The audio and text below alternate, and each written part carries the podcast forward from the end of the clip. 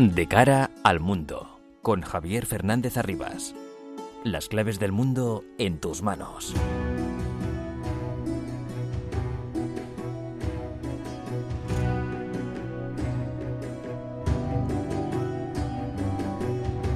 El mundo está muy revuelto y todo lo que pasa nos afecta cada día más.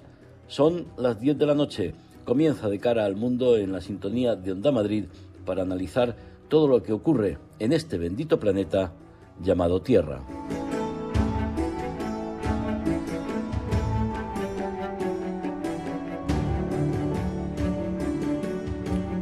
La naturaleza humana sigue dándonos ejemplos de su gran resistencia y del enorme espíritu de supervivencia que tenemos.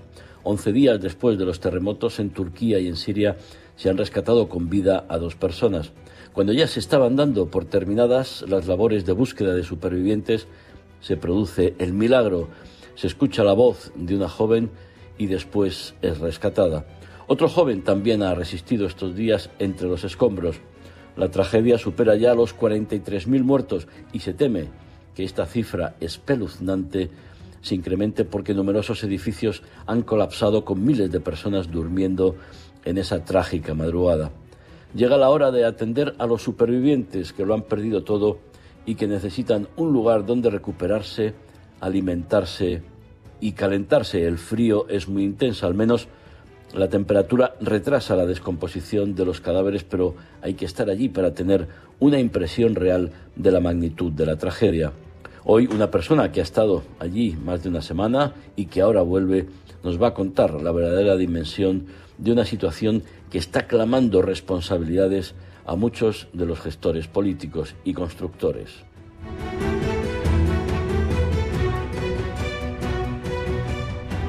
No se puede evitar que se produzca un terremoto, eso está claro, y más en esa región donde confluyen varias placas tectónicas, pero sí hay que exigir a los responsables de haber construido edificios sin las condiciones de seguridad adecuadas que se han derrumbado como un acordeón, a los corruptos que han otorgado licencias de obra construida y a los constructores que no han tenido escrúpulos de levantar lo que se ha convertido en enormes sepulcros, claro que hay que exigirles todo tipo de responsabilidades. En esa región turca permanecían además miles de refugiados sirios con una concentración en los pisos que hace que las cifras de víctimas mortales puedan elevarse todavía más. Habrá que preguntarse si son refugiados políticos que no pueden volver porque el régimen del presidente Bashar al-Assad, protegido por Rusia, les encarcelaría o si son simples refugiados que huían de la guerra y que podrían haber vuelto, pero no se ha hecho la organización.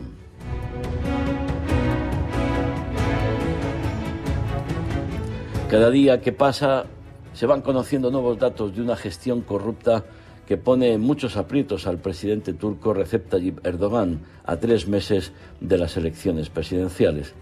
En la región siria afectada la información es confusa y responde a intereses políticos entrecruzados porque, por ejemplo, Alepo fue uno de los focos contrarios al régimen de Al-Assad los sirios acumulan los desastres de la guerra después de muchos años con el desastre del terremoto, pero es imprescindible que la ayuda internacional también pueda llegar a Siria.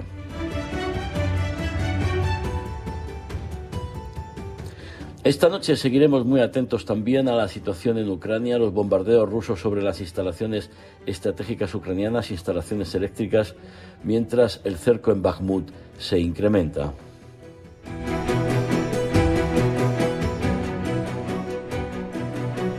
Sintonía de Onda Madrid de cara al mundo, los viernes de 10 a 11 de la noche, les habla Javier Fernández Arribas con la asistencia técnica de Ignacio Cerezo.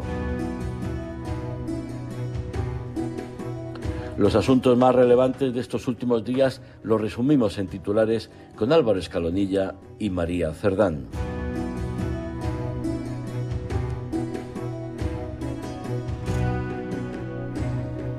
Terremoto de Turquía y Siria se cobra ya la vida de más de 40.000 personas y deja herida a otras 100.000. La asistencia humanitaria de Naciones Unidas ha llegado esta semana por primera vez al noroeste de Siria, un territorio aislado bajo el control de los grupos opositores de Bashar al-Assad. Zelensky asegura en una entrevista con la BBC que la ofensiva rusa en el este del país ya ha comenzado. El presidente de Ucrania descartó además ceder territorio en un hipotético acuerdo de paz con Rusia. Hacerlo, dijo, sería darle argumentos para volver a invadir el país en el futuro. El ministro de Exteriores israelí visita por primera vez Ucrania desde el inicio de la invasión. Eli Cohen se ha reunido con Zelensky en Kiev, donde han dicho que Israel está comprometido con la soberanía de Ucrania, pero ha evitado comprometerse a entregar armas pese a la presión de Kiev y Washington. Kamala Harris representa a Estados Unidos en la Conferencia de Seguridad de Múnich. La vicepresidenta norteamericana acompaña a un centenar de líderes mundiales en un foro de tres días que servirá para tomar el pulso a la determinación de los países occidentales en su ayuda militar a Ucrania. Joe Biden afirma que hablará con su homólogo chino Xi Jinping sobre el globo espía derribado por Estados Unidos y avisa de que abatirá cualquier objeto volador que suponga una amenaza para el país. Un tren cargado de productos químicos y materiales inflamables descarriló hace dos semanas en East Palestine, un pequeño pueblo de Ohio, en Estados Unidos. El accidente generó una gran nube tóxica que forzó la evacuación de los residentes, ni la respuesta de Norfolk Southern, la empresa ferroviaria, ni la acción de las autoridades ha tranquilizado aún a los vecinos que hablan del suceso como nuestro Chernóbil. Dimite la histórica ministra principal de Escocia, Nicola Sturgeon, tras ocupar el cargo durante más de ocho años. La popularidad de la líder escocesa había caído en las últimas semanas tras el debate por la ley trans y su intento fallido de un nuevo referéndum sobre la independencia. Berlusconi tensiona la coalición de gobierno en Italia tras posicionarse públicamente del lado de Rusia. El ex primer ministro defendió de nuevo a su amigo Vladimir Putin y señaló a Zelensky por haber provocado la guerra en Ucrania. Meloni le ha reprendido en una semana en la que la primera ministra se ha impuesto a sus socios de la Liga y Forza Italia en las elecciones regionales de Lazio y Lombardía. China e Irán refuerzan relaciones tras la visita de Brahim Raisi a Pekín. Los dos regímenes han acordado acelerar la puesta en marcha de sus planes de cooperación y abogaron por la importancia de mantener la paz y la estabilidad en la región del Golfo. Xi Jinping ha anunciado que realizará una visita a Teherán. Señales de división interna de los talibanes afganos. El ministro del Interior, Sirajuddin Haqqani, miembro de la influyente red Haqqani dentro de la corriente fundamentalista, lanzó una crítica velada contra la forma de gobernar del líder supremo del movimiento, Abaytullah Ahunzada. El portavoz talibán respondió que es mejor expresar las críticas en privado. Nueva oleada de detenciones en Túnez contra opositores del presidente Kais Saied. La policía ha encarcelado a dos jueces, a otros dos activistas políticos próximos al partido islamista Ennahda y a un empresario con conexiones al antiguo régimen de Ben Ali, entre otros. Los líderes de la oposición han prometido nuevas movilizaciones. Y el régimen nicaragüense de Ortega y Murillo retira la nacionalidad a otros 94 destacados opositores una semana después de expulsar del país con destino a Estados Unidos a 222 presos políticos. Los prestigiosos escritores Sergio Ramírez y Yoconda Belli están entre los afectados. Chile, de Gabriel Boric, ha sido la única potencia de América Latina en condenar los hechos. De cara al mundo. Onda Madrid.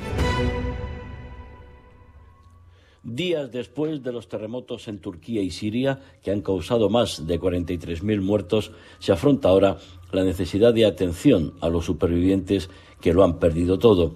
Ocurren milagros con el rescate de personas que han resistido días bajo los escombros. Comienza también a plantearse responsabilidades por la corrupción en la construcción de edificios, la concentración de refugiados sirios en esa región turca, las repercusiones políticas para el presidente Erdogan a tres meses de las elecciones y, por supuesto, la situación interna en Siria y la llegada de la ayuda internacional. Nos lo cuenta María Cerdano. El terremoto que asoló a Turquía y Siria la semana pasada sigue sumando víctimas. Ya son más de 40.000 las muertes que se han registrado y más de 100.000 los heridos tras los estragos del seísmo. Una escalofriante cifra que ya empieza a pasar factura al gobierno turco de Recep Tayyip Erdogan porque la tragedia excede ya el ámbito del desastre natural. La incompetencia del Estado en las primeras actuaciones de rescate y salvamento suscitaron ya las primeras críticas contra el presidente que asumió al admitir las deficiencias en las etapas etapas iniciales de la respuesta al terremoto, aunque afirma que ya está todo bajo control. En todo caso, las críticas se remontan a decisiones pasadas como la corrupción del gobierno turco al otorgar licencias de construcción, y en este sentido la Fiscalía ha comenzado a depurar responsabilidades emitiendo más de 110 órdenes de arresto contra los constructores de estos edificios derrumbados, pero no a los funcionarios de su gobierno y a la deficiente supervisión de los permisos de construcción un asunto de corrupción que pone contra las cuerdas a Erdogan apenas tres meses de las elecciones. El presidente anunciará la fecha exacta de los comicios presidenciales y legislativos, pero empiezan a surgir sospechas de que Erdogan decrete un aplazamiento o retraso electoral.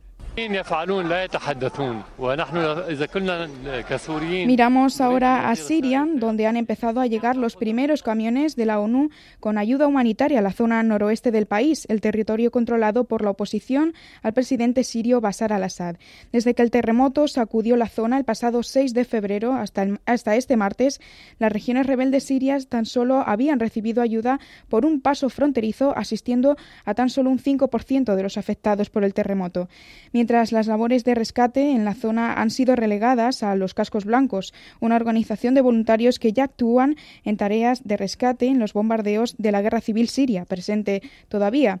Tras presiones de Naciones Unidas y con una reunión de por medio en Damasco, Bashar al-Assad aceptó abrir dos cruces fronterizos más que estarán abiertos durante al menos tres meses para permitir que la ayuda humanitaria llegue a la zona opositora. A regañadientes, eso sí, porque el propio al-Assad utilizó esta apertura como un arma de guerra para que Estados Unidos y la Unión Europea retirasen las sanciones contra el país, algo que no ocurrió. La medida llega tarde y se salda ya con más de 4.500 muertos en la región.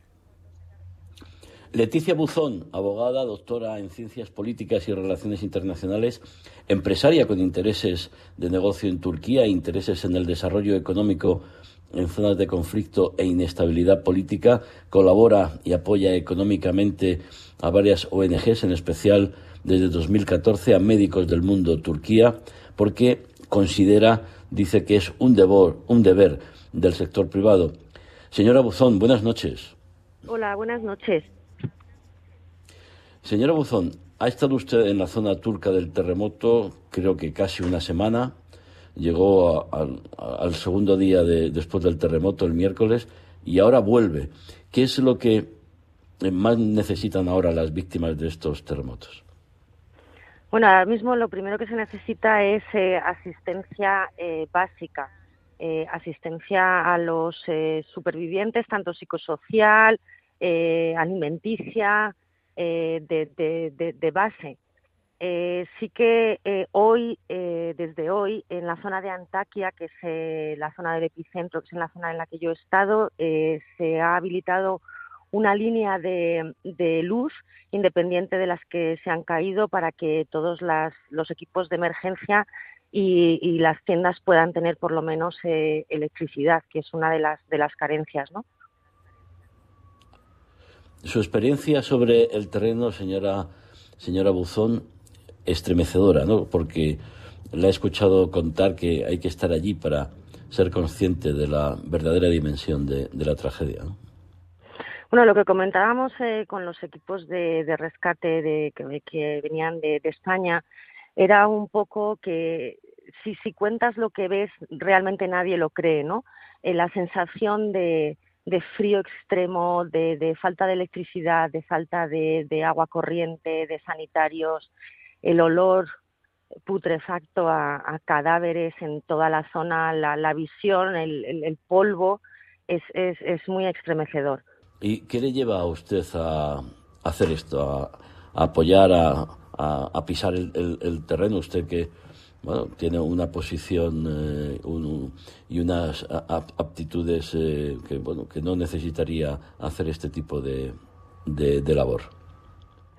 Esto es un poco lo que comentaban también los equipos de rescate. Desde que llegamos, realmente era la única mujer un poco en, ayuda, en rescate de, la zona, ¿no? Eh, yo soy empresaria, tengo, eh, como has comentado, intereses económicos en España y en Turquía. Eh, he residido allí los últimos nueve años. yo me dedico a la inversión privada y me dedico a la representación de determinadas marcas pero sí que en el año 2017 monté una, fábrica para, dar trabajo a los refugiados eh, sirios, porque esta zona es eh, la zona donde todos los refugiados se, se desplazaron. Y desde ese año eh, exporto el, jabón a, España y, bueno, pues asisto a que estas personas se, se puedan integrar. Lo que me lleva, pues yo creo que es el hecho de ser un ser humano. He colaborado muchos años con Médicos del Mundo Turquía hacen una labor eh, impresionante, tienen allí sus equipos médicos y, bueno, no dude ni un momento en, ir a asistir y sobre todo a equipos que no hablan el idioma para poder realizar los, los rescates de las personas que estaban vivas. Claro, porque usted con su iniciativa empresarial abriendo la fábrica del jabón de Alepo lo que está es ayudando a toda esa gente a recuperar eh, su vida después de, de, otra gran tragedia que ha durado más de 10 años, que fue la guerra, ¿no? Efectivamente, el gran éxodo fue en el año 2014. Yo me, bueno, pues me especialicé, soy, soy doctora en, en, ciencias políticas y me especialicé en la integración justo de los de los refugiados sirios en, en Turquía y ver cómo se iba a atender desde el punto de vista eh, legal, ¿no?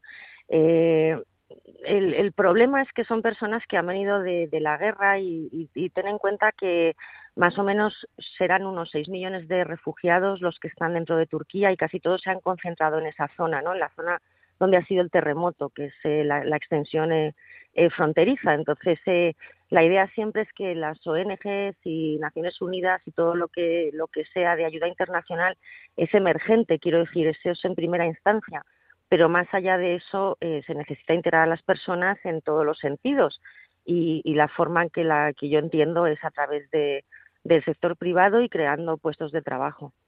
En esa región eh, había muchos refugiados sirios, con lo cual podemos eh, temer que, la cifra de fallecidos eh, porque bueno la concentración de, de, personas en las casas era mucho mayor de lo que de lo que se piensa. Puede podemos tener una cifra muchísimo más alta de esos más de 40.000 fallecidos.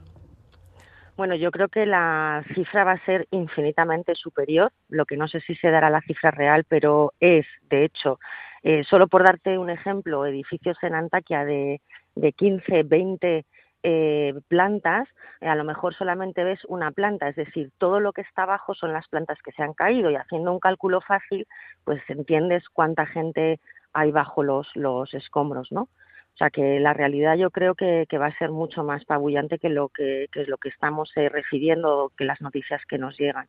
Y no recuerdo lo primero que me habías preguntado.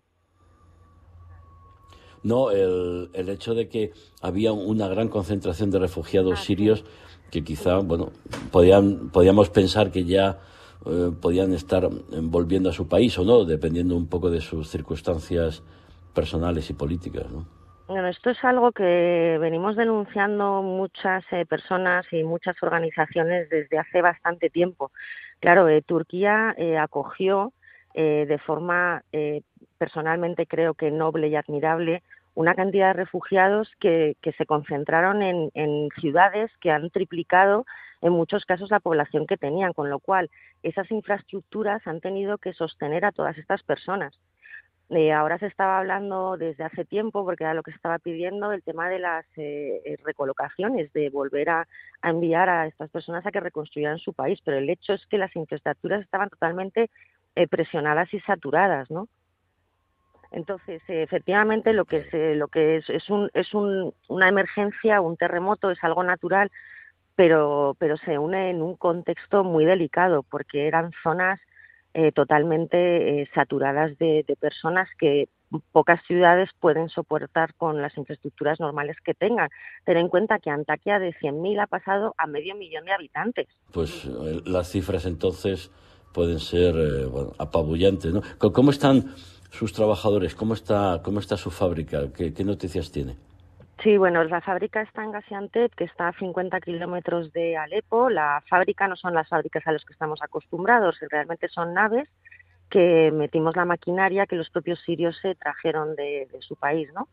Y la, fábrica está es actualmente destruida, quiere decir que no se puede hacer nada, pero bueno, eso lo reconstruiremos y, y, y ya está. Y, y, el tema de los trabajadores, bueno, pues ellos por suerte están bien, pero Gaziantep es una zona afectada, pero no en su totalidad, ¿no? Como puede ser Antaquia, que es totalmente la ciudad íntegra.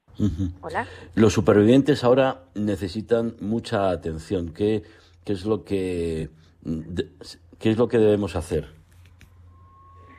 Bueno, yo creo que lo que debemos hacer es que para mí, en mi opinión, ahora mismo es cuando eh, empieza la tragedia de, de los vivos.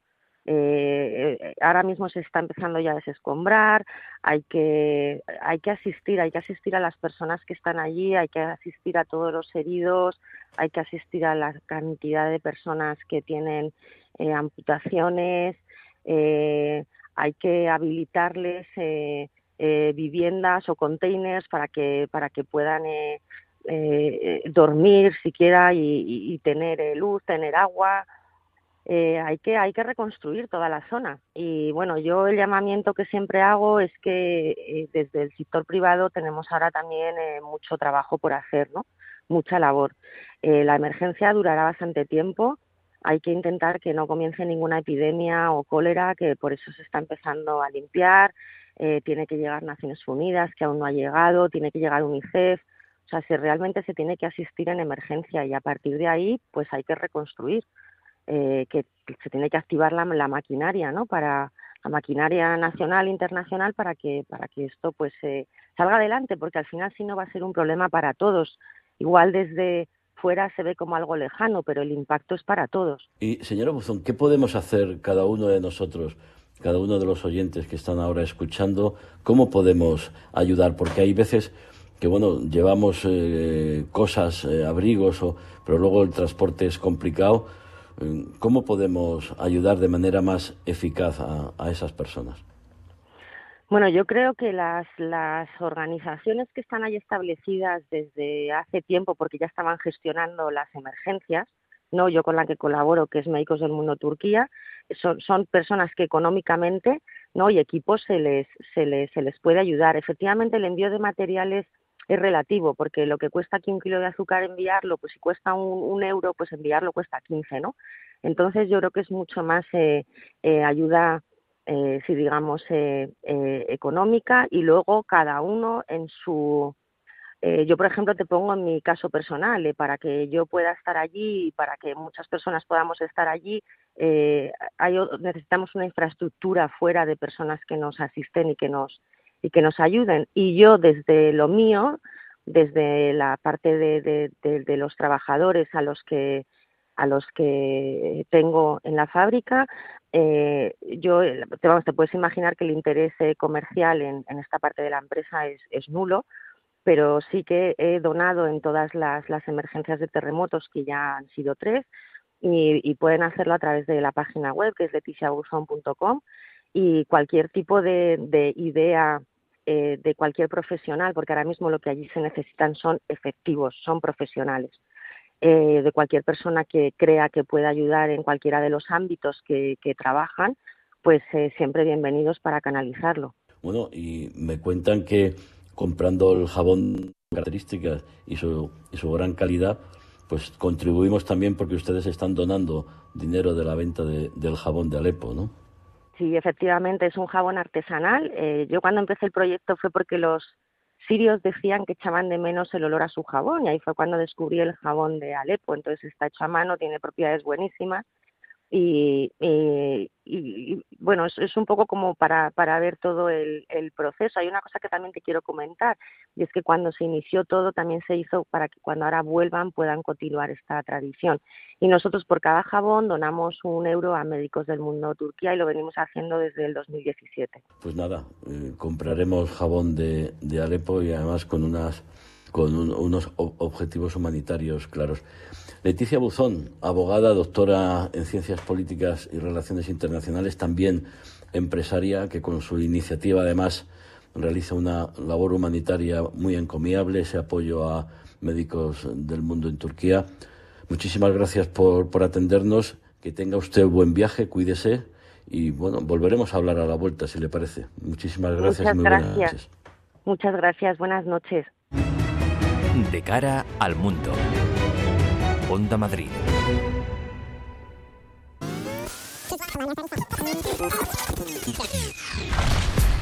Los sonidos electrónicos en Onda Madrid tienen un nombre. Wally López. Wally López, La Factoría, de lunes a viernes, de 1 a 2 de la mañana.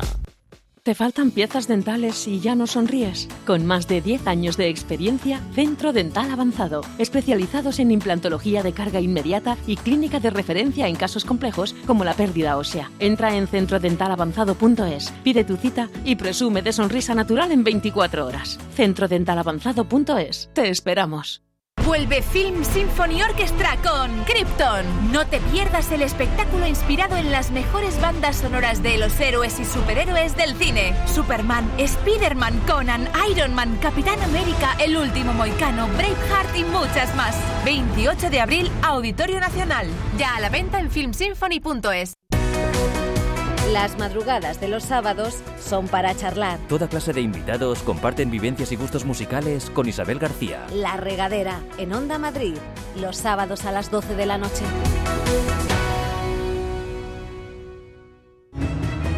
De cara al mundo, con Javier Fernández Arribas. Rusia incrementa sus bombardeos contra Ucrania. Las autoridades de Kiev han decidido el desalojo de los civiles en Bakhmut.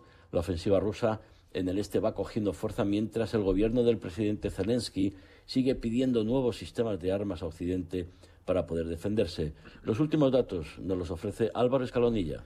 Zelensky descarta ceder territorio en un hipotético acuerdo de paz con Rusia. En una entrevista con la BBC, el presidente de Ucrania respondió que ceder territorio daría argumentos a Moscú para volver a invadir el país en el futuro. En esa misma conversación, Zelensky aseguró que la ofensiva rusa en el Donbass, prevista en principio para esta primavera, ya había comenzado.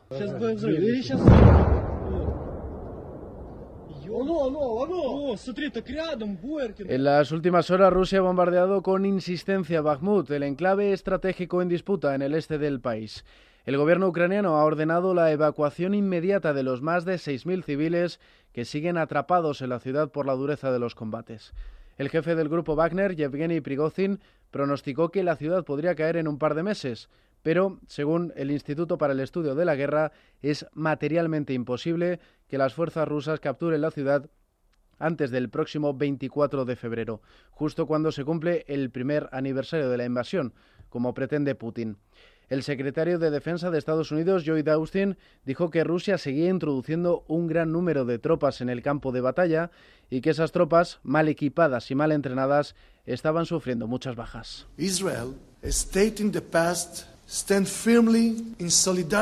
El jueves visitó Kiev por primera vez desde el inicio de la guerra un ministro de Exteriores israelí.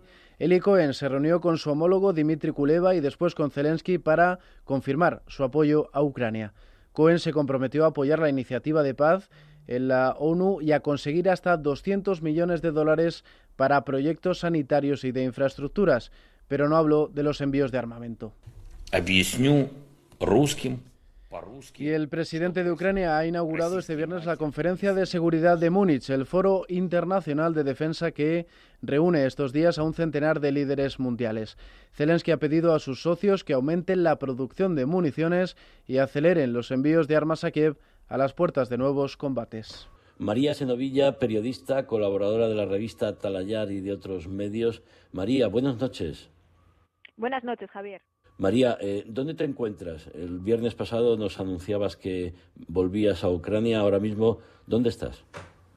Pues mira, ahora mismo estoy en Kramatorsk, a escasos 30 eh, kilómetros de esa disputada ciudad de Bakhmut que hoy ocupa todos los titulares. ¿Y cuáles eh, son tus primeras impresiones estos días que llevas de vuelta por ahí en esa zona?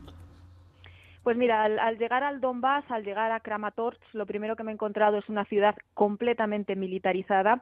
De hecho, yo llegué aquí en tren y eh, prácticamente todo el pasaje de ese tren eran militares, yo creo que era la única civil en, mi vagón, y tú caminas por las calles y ves constantemente militares, se ven muy pocos civiles, y los que, los que permanecen aquí pues están con esa inquietud, con esa incertidumbre de ver qué va a pasar durante las próximas semanas, porque si Bakhmut cae, la siguiente gran ciudad en el camino de, las tropas rusas en ese avance por el norte eh, de la provincia de Donetsk, pues la siguiente gran ciudad es precisamente Kramatorsk y es donde se supone que sería el próximo gran combate de esa ofensiva rusa de primavera.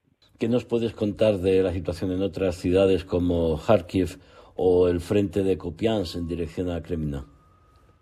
Pues mira, eh, durante las últimas 24 horas, como bien habéis dicho, se han intensificado esos bombardeos en varias ciudades, hasta en siete provincias me parece que han caído eh, misiles rusos, pero concretamente en Kharkiv ayer se dispararon 10 misiles. Eh, la mayoría fue, fue parada por la defensa antiaérea, pero otros sí que lograron impactar y lo están haciendo además en zonas residenciales, en el centro, en las calles.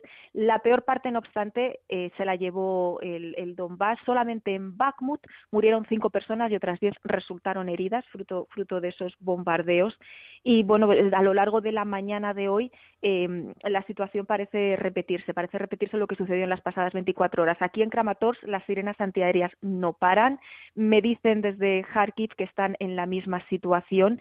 Y un punto de esperanza es que en el sur de la provincia de Kharkiv, justo entre el Donbass y Kharkiv, donde me encuentro yo, eh, justo en, ese, en, esa parte, en ese eje Kupiansk-Kremina, parece ser que las tropas ucranianas estarían haciendo avances. La semana pasada hablábamos de que se había instalado allí como una especie de zona gris, de que las tropas rusas empujaban y mm, su artillería no paraba de bombardear y parece ser que han reforzado militarmente los ucranianos todo, todo ese frente que está en la orilla este del río Oskil, están eh, contraatacando, están respondiendo y parece ser que habrían logrado estabilizar ese sur de la provincia de Kharkiv, que no deja de ser una buena noticia. Otros frentes que también eh, merecen atención, Gerson y la frontera con Bielorrusia, ¿no? Porque ahí su presidente eh, bueno, ha dicho que tiene 75.000 efectivos y que podría movilizar hasta medio millón si, si hay guerra. Eso es, eh, lo están vistiendo ahora como que se están realizando eh, maniobras militares, eh, pero lo cierto es que es que justo en esa frontera, frontera norte de Ucrania con, Bielorrusia, está habiendo mucho movimiento militar. No parece que haya una preocupación excesiva de que puedan lanzar una ofensiva como la que lanzó Rusia el año pasado, pero estos movimientos militares lo que sí hacen es obligar a las tropas ucranianas a que dispersen pues su fuerza de acción. En vez de concentrar todas las tropas ahora mismo en la zona del Donbass y del sur de Kharkiv, que es donde más se está necesitando, pues van a tener que enviar unidades a esa frontera norte con Bielorrusia para asegurar las posiciones. Y aunque no pase nada, el hecho de que fragmenten, digamos, la fuerza operacional del ejército ucraniano, pues eh, ya es algo negativo para, el momento en el, que se, en el que está ahora mismo la guerra. Y en Gerson pasaría más o menos lo mismo. Ayer hubo también em, intercambio de artillería, y hubo varias explosiones en la zona que aún está ocupada de Gerson, o sea que las tropas rusas están eh, activas en ese frente sur y también pues supone lo mismo, que haya que destinar unidades, que haya que destinar efectivos, quitarles del Donbass, que a lo mejor ahora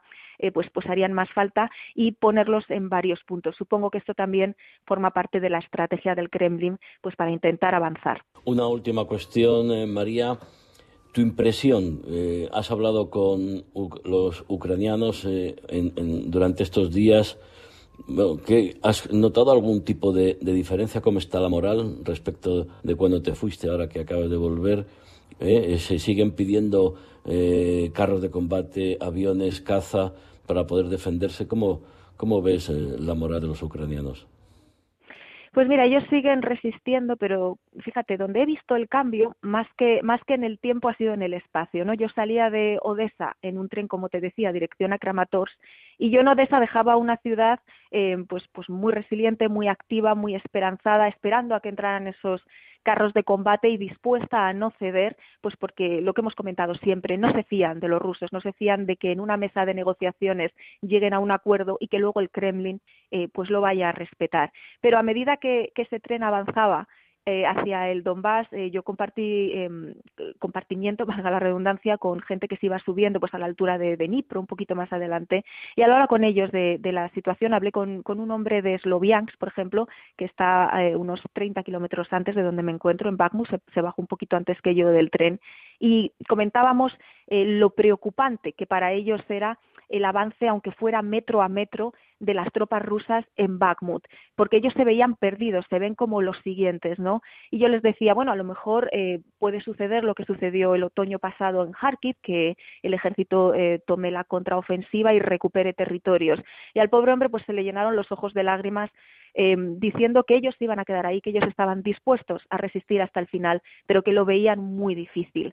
Entonces, claro, el, el Donbass de verdad es que es, es como, otro país dentro de Ucrania. Aquí la esperanza eh, cuesta mucho encontrarla. La gente está dispuesta a resistir, pero la esperanza cuesta mucho encontrarla. Lo contamos también en, la revista Atalayar en un reportaje cuando tuve ocasión de ir a la ciudad de Limán, que también está en el norte de Donetsk. Ten en cuenta que estas dos provincias, Donetsk y Lugansk, llevan en guerra desde 2014. El desgaste es muchísimo mayor que el del resto de Ucrania y yo creo que eso pues va haciendo mella, por desgracia, en la población civil también. Lo seguiremos contando. María Senovilla, periodista, colaboradora de la revista Atalayar y de otros medios. Muchas gracias. Muy buenas noches. Cuídate. Gracias, Javier. Buenas noches. Un abrazo. De cara al mundo. Onda Madrid. Buenos días Madrid. Las mañanas de Onda Madrid son diferentes. En Buenos días Madrid te contamos todo lo que sucede en tu barrio, municipio y comunidad. Sin olvidarnos de la actualidad y la cultura. Buenos días Madrid, de lunes a viernes de 6 de la mañana a 1 de la tarde, en Onda Madrid. ¿Te faltan piezas dentales y ya no sonríes? Con más de 10 años de experiencia, Centro Dental Avanzado, especializados en implantología de carga inmediata y clínica de referencia en casos complejos como la pérdida ósea. Entra en centrodentalavanzado.es, pide tu cita y presume de sonrisa natural en 24 horas. Centrodentalavanzado.es. Te esperamos. El Salón Inmobiliario de Viviendas de Nuda Propiedad llega al Within Center. Si tienes más de 60 años, puedes vender tu casa y continuar viviendo en ella para siempre. Ofertas de ocio para seniors, viajes, coloquios, espectáculos, 17 y 18 de febrero. Sala Trus, Within Center, puerta 64, entrada gratis. Soy Eduardo Molet. Los fines de semana, en Onda Madrid, La Batuta Mágica. Sinfonías y conciertos, ópera y zarzuela.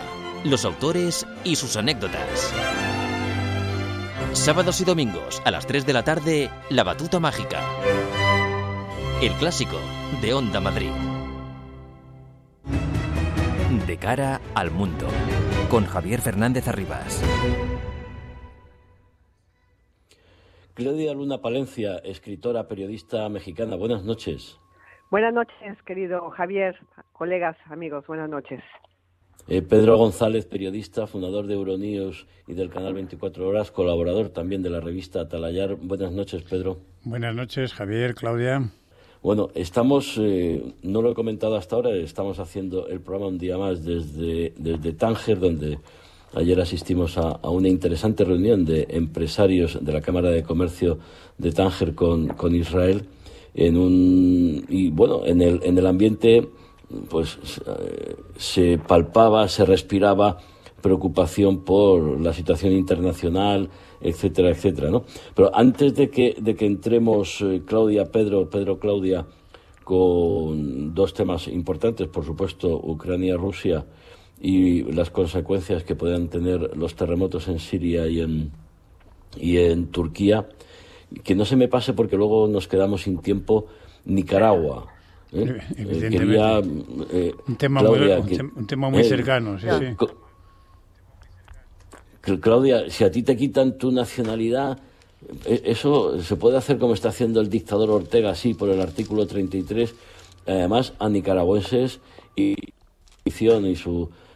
pero que lo haga con, con, con Ramírez, el escritor, etcétera, etcétera, y además con todos los opositores, creo que, bueno, ¿Es una huida hacia adelante o, este señor y, su esposa, la señora Morillo, pueden hacer lo que quieran en Nicaragua?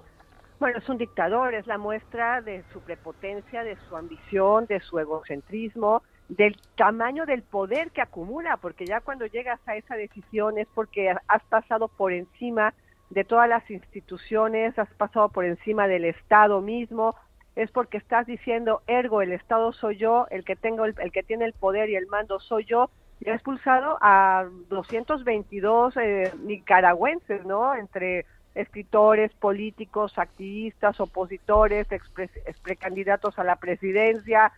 Eh, eso te muestra la mala salud en la que se encuentra la democracia de muchos países, eh, no solamente en el caso de Nicaragua, sino de otros países de, la región de América Latina y, que tienen ahí el antecedente, o sea, que tienen lamentablemente dos antecedentes, como son primero la Cuba de Castro y después eh, eh, la Venezuela de Chávez y ahora de Maduro, en las cuales, pues mira, te puedes quedar en el poder, puedes avasallar los derechos humanos, puedes minar la democracia, puedes controlar las instituciones del Estado y simplemente no pasa nada y no pasa nada porque eh, el, el, por antonomasia policía del mundo que fue que fue y lo digo en pasado Estados Unidos se ha retirado de la región de América Latina de África de Asia de muchas otras partes del mundo para eh, concentrarse únicamente esa animadversión pues hacia lo que significa el contrapeso con China que es China ahora pues el, el objetivo número uno, frenar ¿no? la expansión de, de China y, y, mantener su hegemonía, pero es decir que eh, ese paso hacia atrás de Estados Unidos en muchas áreas, sobre todo América Latina, pues eh, está viendo lo que se ha pasado, lo que está pasando en Nicaragua y lo que pasará en muchos otros países de América Latina. Yo quisiera matizar un poco algunas cosas. La primera de ellas es naturalmente el, el pésimo papel que se atribuye en estos casos a alguien que se, que se autodenomina de izquierdas, porque evidentemente la izquierda está sufriendo un varapalo muy serio en un país como Nicaragua, donde aquí ya no hay ni izquierdas ni derechas. Esto es un régimen totalitario a secas, tal y como dice Claudia eh, Luna, evidentemente, es, es, es, una cuestión donde aquí ya no, no estamos hablando ni de política ni de derechos humanos, estamos hablando de un tirano, y esto es una tiranía de las más sanguinarias eh, y, y, crueles que han existido a lo largo de la historia, que tiene, pues además, el agravante de que ahora, pues con los términos actuales, se denomina de izquierdas. Es una triste ironía, como también es una ironía que quizá no haya la suficiente presión en los medios informativos eh, a escala mundial para naturalmente poner en evidencia lo que es esto. Si es verdad que hay episodios aislados, Nicaragua no es una gran potencia, cierto sea, pero en cualquiera de los casos está muy alineada con la Cuba eh, castrista, está alineada con la Venezuela madurista y bueno, con algunos de los movimientos actuales que también parecen que van enclavando todo esto que se decidió algún día en lo que se llama el Foro de Sao Paulo y que está naturalmente eh, tomando muchísimo terreno y ganando mucho espacio político y que se sigue denominando, vuelvo a decirlo, de izquierdas, lo que es, no deja de ser una auténtica ironía. Lo de la privación de nacionalidad de personas tan señeras y que han sido en su día eh, favorecedoras de la revolución. Entre ellos, pues ahí tenemos a, Sergio Ramírez, que fue nada menos que vicepresidente de, del primer gobierno sandinista, pues evidentemente es una triste ironía, pero junto con ellos, pues cantidad de, de personalidades, incluidos naturalmente esa tiranía hacia la Iglesia, que es una voz que, que, se está elevando justamente por encima y cumpliendo con su deber, por encima de los de las banderías políticas para denunciar todos estos excesos. Y bueno, cuando a este caballero y naturalmente a su mujer, que es la verdadera eh, la verdadera muñidora de, lo que está pasando en Nicaragua, eh, se le ocurren, pues bueno, pues eh, que no que no aceptan su tiranía, no digo ni siquiera dictadura, porque yo creo que es un paso superior, es una tiranía, pues automáticamente se les se les despoja, es decir, por el artículo 33, es decir, por su sana voluntad de la nacionalidad, que es yo creo una de las penas más graves a las que se les puede someter a un ciudadano. Es absolutamente inadmisible los que asistimos a, lo que fue la revolución sandinista en contra del dictador Somoza, lo que fue el Frente Sandinista, luego ya enseguida pues eh, dio muestras de, totalitarismo, hubo un cambio mm, de, gobierno cuando la, señora Chamorro pudo derrotar en las urnas, pero eso sí, Daniel Ortega ya eh, aprendió y, nunca más ha permitido que opositores puedan algún tipo de opción a, a ganarle, ¿no? Que fue recriminado en aquella ocasión tanto por, por Castro como por Chávez de que no se descuidara eh, en hacer el locoso, que había permitido, digamos, que mediante unas vías democráticas llegara a la posición al poder, pero que eso nunca más se volviera a repetir. Y naturalmente aprendió la lección y, fue, tras ser severamente amonestado por La Habana y por eh, aquel incipiente poder que tenía, el que luego sería pues el, el, llamado a suceder al castrismo, que fue el, el comandante Hugo Chávez.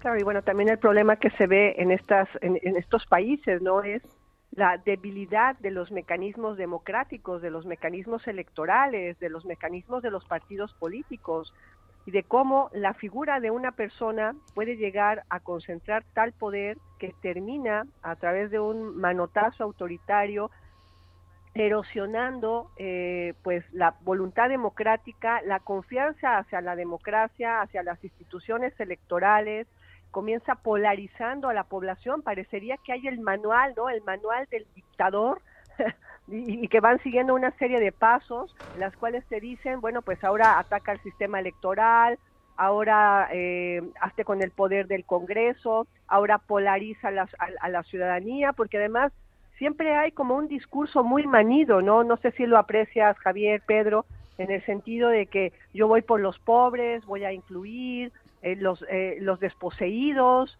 ¿no? Eh, la tiranía de los, de los empresarios, de los que, todopoderosos. Entonces, claro, eso va dividiendo y erosionando y llegan incluso a hacer mella entre eh, porque eres indígena y eres indígena que ha sido explotado por el blanco, ¿no?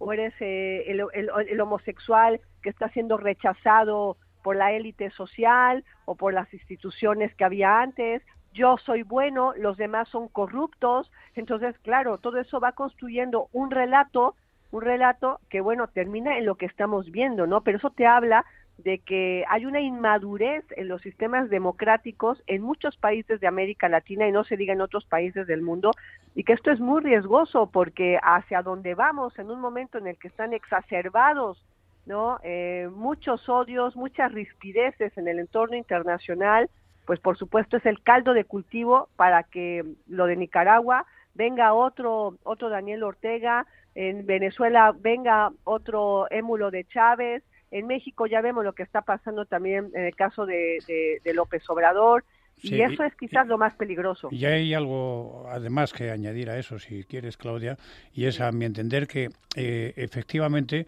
se acusa o se dice o se denuncia que los países de, lo que es hoy América Latina, pues naturalmente no están maduros para la, para la democracia.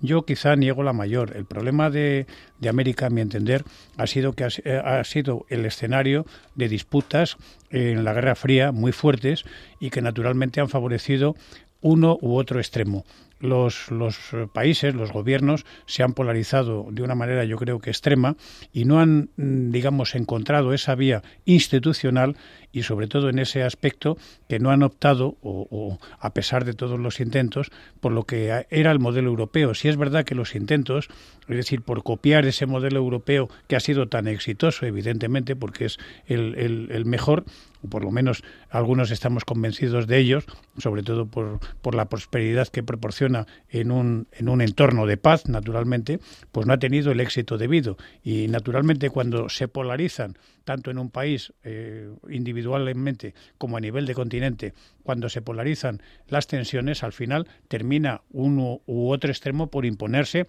aunque sea de una manera eh, temporal. Y es lo que está pasando allí, desgraciadamente, que en este momento, pues digamos, hay una conquista de la izquierda, pero de la izquierda que va derivando hacia la extrema izquierda, que es otra cosa. No es la izquierda socialdemócrata, la izquierda civilizada, la izquierda democrática que estamos teniendo, como lo fue en otro momento determinado la derecha, es decir, que llegó a ser, pues bueno, también en algún caso, es decir, eh, fuerza de, eh, eh, digamos, pasto de la extrema derecha, encarnada en algunos, en algunos casos, naturalmente, por los golpes de estados militares que se sucedieron durante la Guerra Fría. ¿no? Yo creo que este es el principal problema y, desgraciadamente, no ha logrado imponerse esa tercera vía democrática e institucional que estaba encarnada por la Unión Europea y que, de alguna manera, en los acuerdos eh, que se están estableciendo, no solamente de orden comercial, sino de alguna manera eh, em, eh, extrapolados a los, a los temas económicos y sociales, yo creo que podrían ser naturalmente esa vía que permitiera que América Latina pudiera despegarse y no ser siempre pasto de los, de los extremos que la polarizan. Sí, los populismos eh, autoritarios, sean de derecha, sean de izquierda, es la gran amenaza para esas democracias liberales que tanto, tanta prosperidad y desarrollo y estabilidad nos han proporcionado desde la Segunda Guerra Mundial, pero que, bueno, pues ciertos factores ineficacia a la hora de, gestionar y de gobernar y de administrar los intereses públicos, corrupción, pues son caldos de cultivo que permiten a estos populistas prometer lo que saben que no pueden cumplir, pero es lo que la gente necesita escuchar, consiguen los votos y una vez en el poder, pues eh, maniobran como estamos viendo, no solo en América Latina, eh, por desgracia, en otros muchos países, incluido algunos países europeos. Por cierto, no sé si eres cazador o no, si tú eres cazadora o no, Claudia, pero eh, la OTAN se queda sin, sin municiones. No estamos preparados eh, para la guerra. Eh, la Europea está preparada. Tenemos conciencia de que estamos en guerra por la invasión de Ucrania y que hay que incrementar el, presupuesto de defensa, entre otras cuestiones, para poder fabricar munición y sistemas de armas que permitan a los ucranianos defenderse de, de, la invasión y de la ofensiva rusa que se está incrementando en las últimas horas. Bueno, y se va a incrementar porque además ya hay un compromiso adquirido previamente, recordarás esta cumbre de la OTAN que se llevó a cabo aquí en Madrid, y fue un compromiso muy claro el de elevar el gasto en defensa, sobre todo el gasto en innovación, en innovación de armamento, porque ahora lo que se está viendo es que ese armamento que se tenía acumulado ese armamento pesado que se tenía acumulado, pues parece que ya es un armamento obsoleto de cara a todas las necesidades ¿no? de defensa y de, y de combate en el siglo XXI, ¿no? A tal grado que no nos imaginamos que esos drones pudieran llegar a tener un papel tan importante en una guerra y eso se ha mostrado ahora lamentablemente pues a, casi a un año de distancia en la invasión de las tropas rusas a, Ucrania. Y por supuesto que habría que revisar un año, un año después las ganancias de estas corporaciones como Lockheed Martin, como Boeing, como Northrop Corporation y ver cuánto han incrementado eh, sus ganancias porque se ha aumentado también la fabricación de, armamento, por supuesto, mucho de ese armamento que está liderado por las grandes multinacionales estadounidenses, esto hay que subrayarlo, y a mí me parece, bueno, muy interesante además esta visita, ¿no?, in situ de Jens Stoltenberg, la cabeza de la OTAN, que se ha reunido con el, el presidente turco Recep Tayyip Erdogan, ha, de hecho ha hecho un vuelo de reconocimiento, ¿no?, en las zonas del sureste de Turquía, que han sido las más devastadas por este estos eh, eh, terremotos que han dejado sepultadas a muchas personas. Y la pregunta es si también esto terminará sepultando políticamente a Erdogan. Y me parece que va a ser muy interesante lo que resulte de ese tete a tete, de ese vis a vis entre Erdogan y Stoltenberg, porque claro que Stoltenberg ha ido a decir Turquía, necesitamos que tu parlamento apruebe ya, le dé luz verde a la inclusión de Hungría, perdón, de, de Suecia y de Finlandia a, la OTAN, porque los únicos dos parlamentos que se oponen son los de Hungría y los de Turquía, y mientras que no haya unanimidad, no pueden ser de facto miembros ni, ni Suecia ni Finlandia. Y vamos a ver si, como siempre, Erdogan se sale con las suyas pidiendo a cambio pues un caudal millonario de euros que ahora necesita más que nunca para reconstruir a su país y sobre todo para que él pueda volver a ganar las elecciones de mayo. Yo creo además en el caso de Erdogan que mm, no se sabe exactamente eh, eh, a, dónde, cuál, cuál, es su, última meta, ¿no? A dónde quiere llegar, porque sí es cierto que inicialmente, en los primeros años de su mandato, convenció a prácticamente todo el mundo en la Unión Europea, mm, quizá alguna excepción bastante notable, de que había una vía, una vía islámica hacia la democracia. Eso era una era su mantra y además pues bueno se creó pues eh, alguna que otra institución eh, bastante importante en aquel momento y bien dotada y muy esperanzadora precisamente para demostrar esa viabilidad. Luego después ha habido una evolución un poco un poco mm, que ha desinflado todo eso. No hay que olvidar en cualquiera de los casos que todavía a día de hoy Turquía es el segundo ejército más numeroso de la OTAN y que bueno que en principio ha sido la voz eh, que tenía de alguna manera la OTAN desde la invasión rusa de Ucrania para testar eh, las intenciones de Putin. El problema es que a veces mm, da un poquito también la sensación de que Erdogan eh, y es una comparación quizá un poquito odiosa, pero que da la sensación de que se pueda estar convirtiendo en otro Putin. Y esto, naturalmente, dentro de la OTAN es extremadamente peligroso. Lo que ha pasado ahora con, con, esta desgracia que ha tenido el pueblo turco, eh, junto con el sirio, de sufrir eh, probablemente uno de los eh, terremotos más importantes de toda su historia, pero sobre todo en los últimos años el más sangriento, a tenor por el número de víctimas que se presume, lo que sí es cierto es que ha, emergido junto con él la, enorme corrupción que está rodeando al régimen y eso y eso se ha cobrado en vidas que son absolutamente visibles. ¿eh? Claudia también lo, lo explicaba perfectamente en, en, uno de sus artículos en Atalayar. Y da la impresión en este aspecto que esa, ese, ese enconamiento que tiene eh, eh, para, para, vetar, digamos, la entrada de, de, Suecia en concreto, es decir, hace referencia al, digamos, no al, no al control de los kurdos que llama terroristas. Es decir, lo que quiere es un precio, que paguen un precio que naturalmente pues es eh, demasiado alto teniendo en cuenta que también pues los kurdos han sido aliados digamos de los de las potencias occidentales en la lucha contra el yihadismo es decir es un equilibrio muy difícil de testar y sin desmerecer naturalmente las razones que tiene Erdogan de su nacionalismo lo que sí es cierto es que en el contexto general de toda la OTAN es una persona que ahora mismo empieza a ser sospechosa. No, veremos porque eh, las elecciones eh, estaban previstas en mayo Veremos si tiene o no tiene capacidad para poder volver a ganar, porque los partidos de oposición se presentaban con bastantes opciones de, acabar con tantos años de, gobierno y ahora con, todo lo que está ocurriendo tras eh, los terremotos, pues eh, yo creo que le complican. Por cierto, hemos hablado en, en, el programa con Leticia Buzón, una empresaria que colabora con Médicos del Mundo Turquía, que volvió a abrir una fábrica, el jabón de Alepo, que os viendo además, si Claudia, ese jabón es fantástico y comprando ese jabón se está ayudando a las personas que han sufrido el pues hay que, comprarlo, y nos contaba era, muy famoso era tan famoso como el jabón de Marsella. Exacto sí sí en su día. Y yo creo que es una buena es una buena obra el poder contribuir porque cuando la gente piensa bueno y qué puedo hacer para ayudar a toda esa gente? Pues mire usted, entre usted en internet, jabón de Alepo, leticiabuzón.com y ahí puede usted eh, contribuir directamente a que esas personas puedan, puedan conseguir una ayuda y sobre todo ahora los supervivientes que necesitan poder salir adelante. Pedro, Claudia, muchísimas gracias, un, un saludo desde, desde Tánger, muy buenas noches y feliz fin de semana. Pues disfruta de, de, esa maravillosa ciudad marroquí y, saludos a todos. Saludos hasta Tánger, saludos.